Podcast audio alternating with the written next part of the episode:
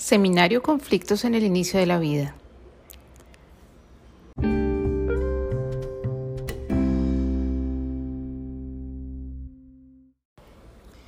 Durante los últimos días, más exactamente 22 días, he tenido un paciente que ha permanecido en mis pensamientos y sobre todo en las lecturas que he realizado para preparar este seminario. Se trata de Lewis, un bebé con un diagnóstico de una trisomía 13 o síndrome de Pato. Esta trisomía es una de las causales por las cuales una pareja puede solicitar la interrupción voluntaria del embarazo, ya que se trata de una un grupo de malformaciones congénitas y sobre todo de una condición que lleva a que un bebé no pueda sobrevivir. El pronóstico de vida a corto, mediano y largo plazo es muy malo y em, pues hasta el momento no hay alguna terapéutica que pueda ofrecer algún beneficio. Eh, según la sentencia C355 de 2006, por el cual ya hay unas causales en las que no se penaliza el aborto en Colombia, eh, hubiera podido interrumpirse el embarazo de, Lewis. Vale decir que se diagnosticó eh, por amniocentesis cuando tenía 27 semanas, sospechado desde la semana 22. Por lo tanto, hubiera requerido realizar previamente eh, una, un cese de la actividad cardíaca fetal para poder realizar esta, esta interrupción. Sus padres son muy creyentes, cristianos, evangélicos, y nunca consideraron la posibilidad de hacerlo. Por lo tanto, llegó a término 38 semanas. Desde que nace, pues son evidentes sus malformaciones que, que llevan a que se re, confirme y adicionalmente genética revise el cariotipo y considera que por la buena calidad del cariotipo de la amniocentesis no es necesario repetir entre la información que arroja el cariotipo y las malformaciones externas que se visualizan, se considera que efectivamente se trata de un bebé con una trisomía 13. Los padres están muy aferrados y aún a pesar de que se les ha brindado apoyo, acompañamiento, ellos eh, siempre han orado por un milagro y hemos tenido que a veces incluso en contra de lo que pensamos y particularmente de lo que yo considero fútil, ha sido necesario eh, realizar en más de una oportunidad eh, ventilación con presión positiva y ha continuado viviendo Lewis hasta el momento. Para este seminario, eh, comenzando por el capítulo 7 del libro de Lewis Fogg, Bioética, Principios, Cuestiones y Casos, en el que hace referencia al aborto. Viendo aborto como el aborto inducido, no aborto espontáneo. Mm, inicialmente eh, esta lectura, pero posteriormente adentrándome en cada uno de los ensayos que en este capítulo se, se mencionan y unas posturas también de artículos, de revisiones, de sentencias.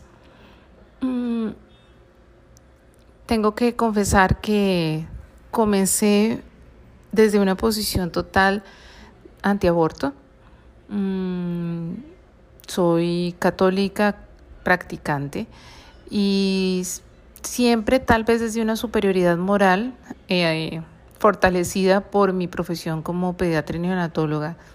Mm, solamente tenía un lado del complejo fenómeno que es este tema.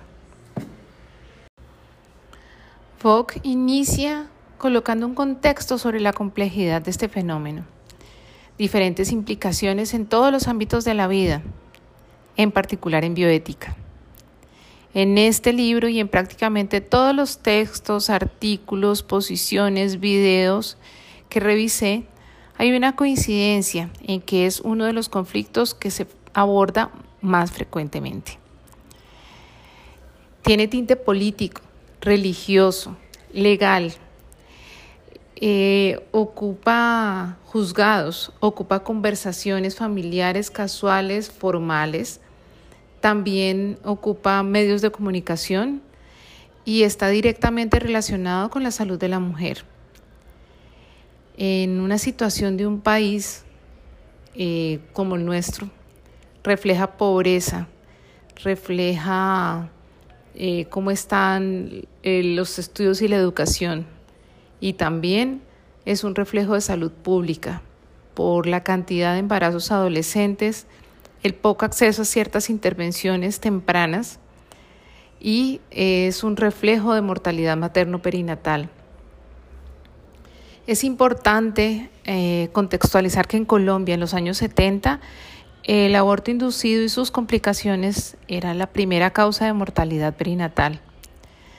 Y a raíz de la sentencia pasó a ser la cuarta en el año 2011. Para ese momento morían 70 mujeres y cerca de 132 mil sufrían complicaciones por esta razón. De igual manera, se ha comprobado que una oportuna y correcta implementación de la ruta que debe seguirse para la interrupción voluntaria del embarazo en las instituciones prestadoras de salud a través de la realización, ejecución de guías y protocolos, eh, pueden no dejar ningún tipo de secuela física que afecte a futuro esta salud sexual y reproductiva de la mujer.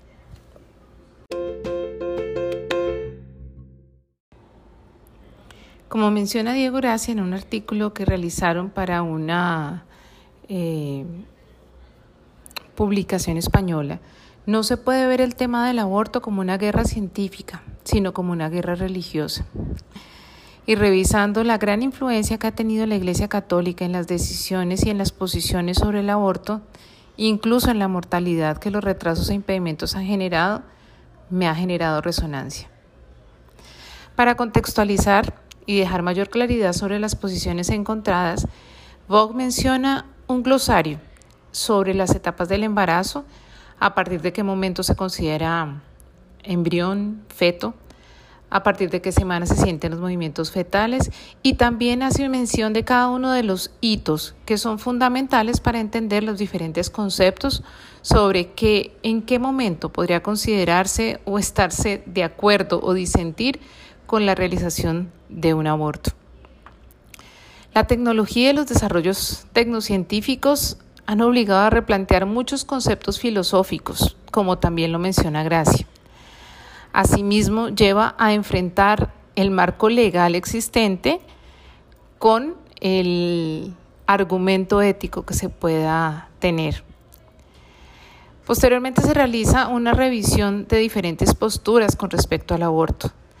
Vogue particularmente las divide en los liberales, aquellas posiciones que están completamente de acuerdo con realizar eh, un aborto inducido en cualquier momento del embarazo, los conservadores que están absolutamente y completamente en contra y aquellos de pensamiento moderado que aceptan en algunos casos y en algunos otros lo ven imposible de aceptar.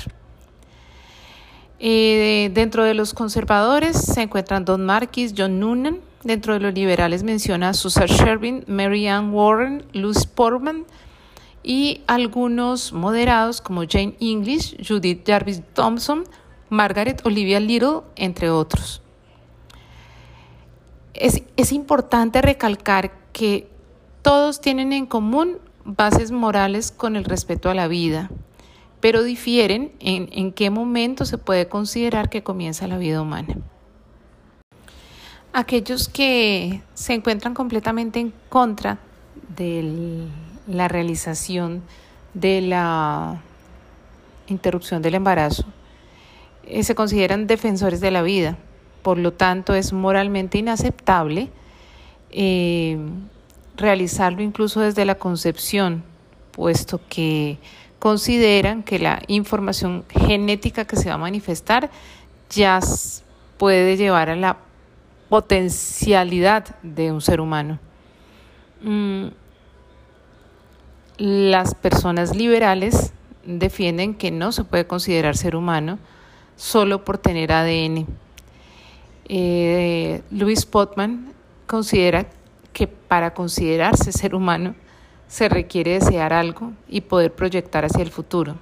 Merian Warren aporta su concepto sobre las diferentes posibilidades que llevan a que se tenga personalidad eh, y que por lo tanto se pudiera considerar eh, como un humano. Entonces, las diferentes capacidades, sentir dolor, razonar, eh, hacer o programar actividades, capacidad de comunicación y también tener conciencia de sí mismo. Incluso mi posición eh, frente al aborto, revisando un poco hacia atrás, me doy cuenta que ha sido moderada siempre. Eh, ya les comentaba, he estado de acuerdo en interrumpir cuando hay alguna malformación evidente en el feto, cuando existe inconvenientes o puede correr riesgo la salud, ya que aclaro, en mi caso, la salud física. En cuanto a la salud mental y la salud social, puedo todavía tener mis reservas. Mm, no porque no se puedan documentar.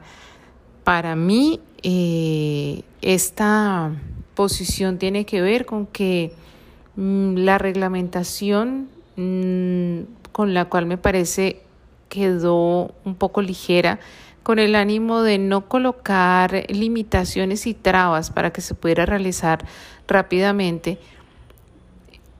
La condición es que cualquier mm, médico puede documentar eh, inconvenientes para la salud también mental y social.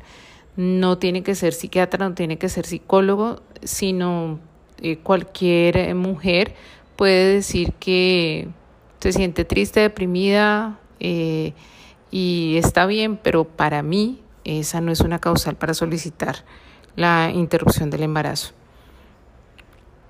Y una vez más, eh, estoy eh, sacando mis valores y lo que yo considero que está bien o mal. Otra de las razones con las que estaría en completo desacuerdo es cuando se opta por interrumpir el, embarazo teniendo un recién nacido en la costumbre, teniendo un feto viable sin malformaciones y que fuera del útero podría sobrevivir. En estos casos, eh, y es definitivamente relacionado con mi ejercer diario, en los que no contemplo esa posibilidad. En la resolución 603280 del 2018, la norma técnica para la realización de las interrupciones de estos embarazos eh, eh, la instrucción es administración de potasio o de digoxina para detener el corazón del producto y eh, posteriormente inducir el parto mm, para que pueda salir el óbito. Mm, igual estoy dándole un carácter moral y veo de nuevo conflicto en mis propios valores.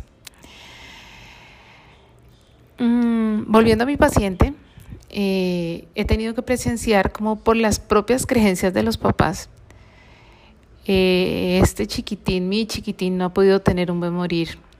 Y pues ellos siguen insistiendo que van a ser testigos del milagro.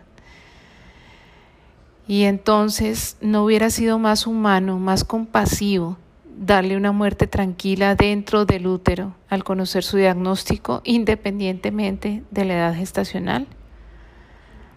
Tal vez mirando un poco kantiano y utilitarista, aceptando que no va a tener su mayor potencial. Y si traigo el principialismo, el no realizar daño.